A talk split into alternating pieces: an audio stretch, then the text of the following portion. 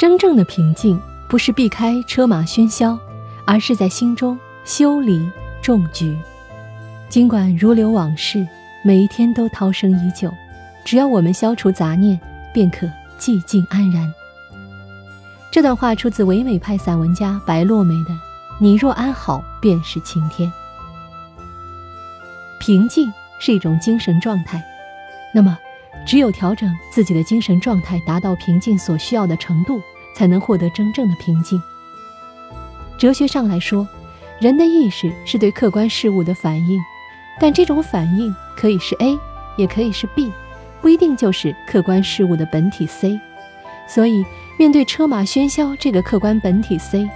我们可以选择热闹嘈杂的这个 A，也可以选择平静这个 B。修篱种菊的意思就是让我们学会选 B。遥想当年的陶渊明，写下“结庐在人境，而无车马喧；采菊东篱下，悠然见南山”，